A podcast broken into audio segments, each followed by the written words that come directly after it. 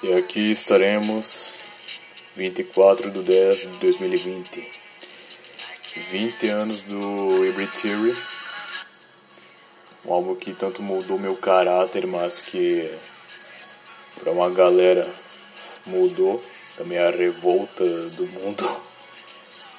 E que, né, foi fundamental em diversos aspectos tanto para a internet, né? Meu, minha vida na internet, mas para minha vida no geral.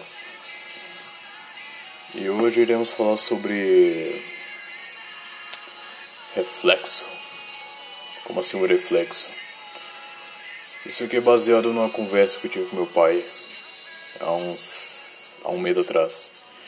Que eu mandei uma carta para ele como meu mentor em si. Nunca busquei duvidar da capacidade do meu pai, mesmo tendo que, alguns aspectos, me isolar, mas eu sempre entendi ele como uma pessoa sábia dentro do meu processo é, de pessoa, mas também de, de entender a minha vida em geral. E bom, como alguns já sabem, eu sou filho de pais divorciados e meu pai teve que ir embora, mesmo que eu tenha que ter sido ele na minha vida ter sido mais fundamental.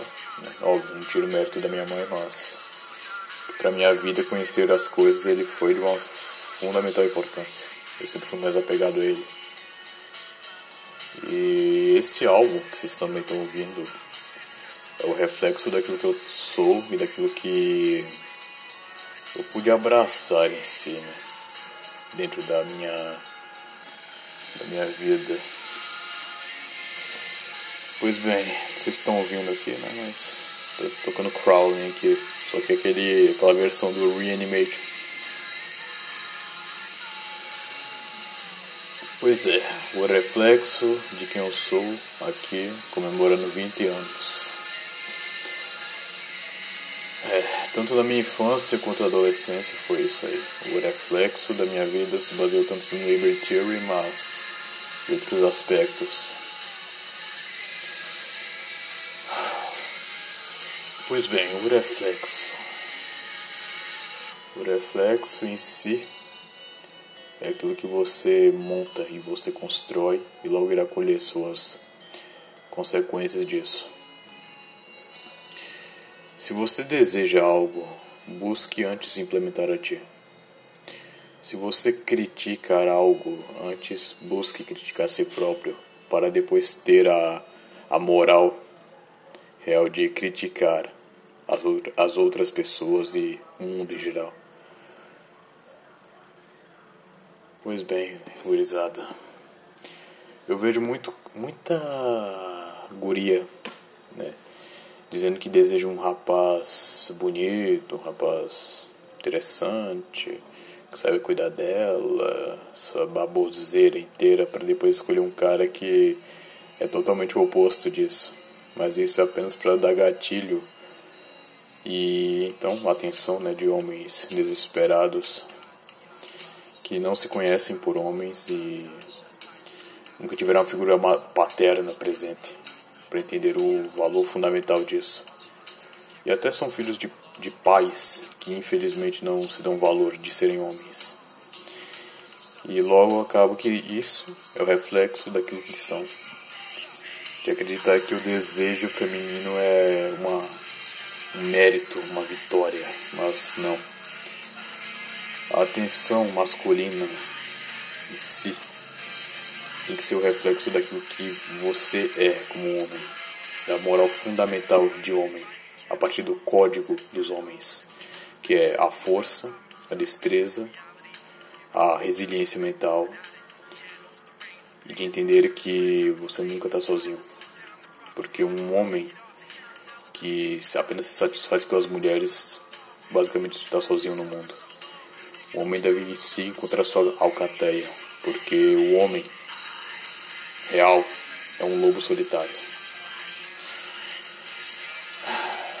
Bom, muitos são criados pela moral judaico-cristã, que degrada cada vez mais o homem, e são capazes de sorrisos falsos, enquanto outros, outros homens são o reflexo da destreza e a, e a face em si demonstra uma maldade aos outros e aos cegos, assim dizendo.